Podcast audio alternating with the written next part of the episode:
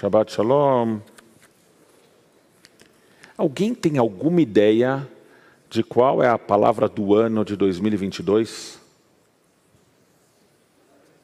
A palavra do ano de 2022. Não? Se alguém tivesse respondido a minha pergunta com outra pergunta, de acordo com quem, já saía ganhando uns pontinhos. Eu fui pesquisar essa história de palavras do ano e descobri que tem várias. Em inglês tem vários, várias listas, em português tem pelo menos duas, uma de português de Portugal e uma de português do Brasil, e em vários outros lugares do mundo.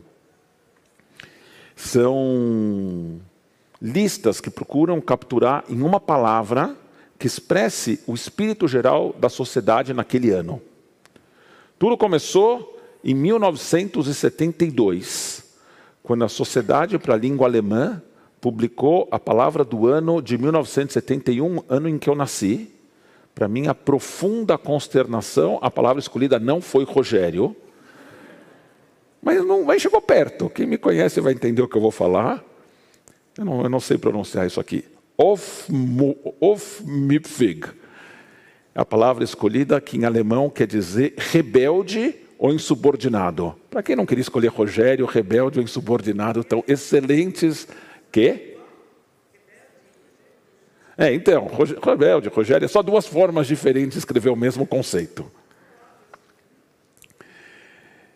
Se a gente for para as listas em português, em né, português de Portugal e português do Brasil, a gente vai vendo como os ventos vão soprando e vão mudando de direção nos últimos anos. A lista brasileira é publicada desde 2016. Então, se a gente olha a lista brasileira de 2016 até 2022, olham as palavras que foram escolhidas, começando em 16: indignação, corrupção mudança, dificuldades, luto, vacina e esperança.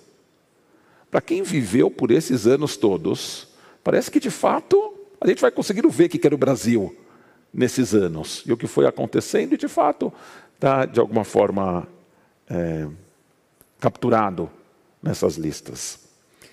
Nas listas em inglês, em particular na lista que eu conhecia, que é a, a lista que Oxford produz um, uma série de dicionários muito famosos, tem uma predileção por palavras recém-criadas ou cujo uso ganhou novo significado. Em 2015, a palavra do ano na lista de Oxford foi o emoji de uma pessoa chorando de rir. Em 2016 foi pós-verdade. Em 2017 foi youthquake, uma mistura de youth juventude com earthquake, terremoto, para indicar uma mudança na sociedade ou na cultura em resposta às demandas das pessoas mais jovens. Mas o que eu tinha ido procurar nessas listas, eu acabei não encontrando, e era a palavra narrativa, que apesar de não ser nova, minha impressão era que ela ganhou imenso destaque nos últimos 10 ou 20 anos. Eu fui procurar no, no Aurélio, e o Aurélio físico que eu tenho é de 99, e não tinha o significado de narrativa que eu estava procurando. Aí eu fui procurar num dicionário inglês-inglês, e aí tinha quatro significados. O quarto era uma representação de uma situação ou processo particular, de forma a refletir ou estar em conformidade com conjunto abrangente de objetivos ou valores. Era essa que eu estava, essa narrativa que eu estava buscando. A perspectiva específica que a gente dá ao que a gente está apresentando, em sintonia com conjunto de objetivos e valores. Se a palavra narrativa não apareceu em nenhuma dessas listas de palavras do ano, e eu acho que devia ter aparecido, mas a expressão disputa de narrativas, ainda mais, precisava ter aparecido. E a gente vive essa ideia em inúmeros aspectos das nossas vidas.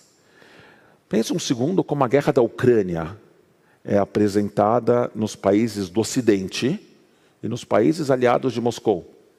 Né, tem uma disputa de narrativas, de né, o que está acontecendo ali naquela guerra. Ou sobre o processo que tirou a Dilma da presidência, ou se um único jogo disputado entre representantes de dois continentes pode ser considerado o campeonato mundial interclubes. Tá certo? Uma disputa de narrativas aqui entre aqueles times que ganharam esse campeonato e dizem que sim, e aqueles times que não ganharam e claramente entendem de geografia e dizem que não. Não que eu esteja tomando partido aqui de nada. Imagina quando casais se separam e a gente vai conversar com um lado, né, com uma das pessoas do casal e com a outra pessoa do casal, e as histórias que contam sobre a separação também são radicalmente diferentes. Ou em quase toda briga a gente consegue perceber isso. Tem até um ditado que diz que para todo evento tem sempre três lados: o de quem te conta sobre o evento, o de quem sobre o evento é contado, né, a outra parte envolvida no evento, e a verdade. Essa é a definição perfeita, né, essa ideia de três lados, a definição perfeita de disputa de narrativas. A gente, como eu já falei várias vezes hoje, a gente está em Shavuot, a festa que, de acordo com a narrativa bíblica, olha lá a palavra de novo, comemora a entrega da Torá no Monte Sinai. E essa, dizer isso é onde acaba o consenso e começa a disputa de narrativas. O que exatamente foi entregue no Monte Sinai? E aí alguém fala a Torá. Mas os rabinos se esforçaram imensamente para que a palavra Torá fosse tão ambígua quanto possível. De um lado, Torá são os cinco livros que Moshe entregou ao povo de Israel. Bereshit, Shmot, Vaikra, Babinbar, Dvarim. Gênesis, Êxodo, Levítico, Números, Deuteronômio. Mas Torá também pode significar todo o Tanar, toda a Bíblia hebraica e seus 39 livros. Mais do que isso, Torá pode significar toda a literatura rabínica, tanto a Torá escrita quanto a Torá oral. Tem um Midrash que diz até que quando uma nova interpretação, quando uma inovação interpretativa é dita por um aluno esforçado ao seu professor, essa nova interpretação já foi revelada por, por Deus para Moshe lá no alto do Monte Sinai. Quer dizer que coisas que a gente ainda nem sabe já foram contadas para Deus, por Deus para Moshe, em uma das, das alternativas. Do outro lado, na mais minimalista das definições, o que Deus entregou para Moshe no Monte Sinai foram as duas tábuas, tá certo? Foram as dez afirmações. Então, o que a gente quer dizer quando a gente diz que a Torá foi entregue no Monte Sinai? O que a gente quer dizer pela palavra Torá? Foram as dez afirmações, foram as leis de acordo com as quais esse povo recém-libertado devia se comportar, foram os valores contidos não só nessas leis, mas principalmente nas histórias que a gente lê na Torá. Foi a tradição rabínica do estudo, do debate, do questionamento incessante a todo momento. O que a gente celebra hoje, quando a gente celebra o recebimento da Torá em Shavuot? Na dinâmica conhecida dos conflitos de narrativas, esse é um tema em debate. Tem muita gente, mesmo no mundo judaico liberal, que defende e que ensina que Shavuot é a data do recebimento das leis. Ponto. De acordo com essa narrativa, o ponto, o ponto central da prática judaica é o respeito estrito à Allahá, a lei judaica, e por isso é o recebimento da Allahá, da lei, que a gente marca em Shavuot. Eu acho que eu já falei isso aqui, não, não sei quanto a vocês, mas as leis que governam a minha rotina, não vem da Torá. Elas vêm de dois mil anos de tradição rabínica, de encontro, duelo e questionamento com a Torá. O meu relacionamento com a Torá e com as inúmeras leis que de fato fazem parte do seu texto não é fundamentalista, não é literal. Porque se Hag Matan Torá, a festa da entrega da Torá, tem a ver só com a entrega das leis, Pessoalmente, eu teria pouco o que comemorar.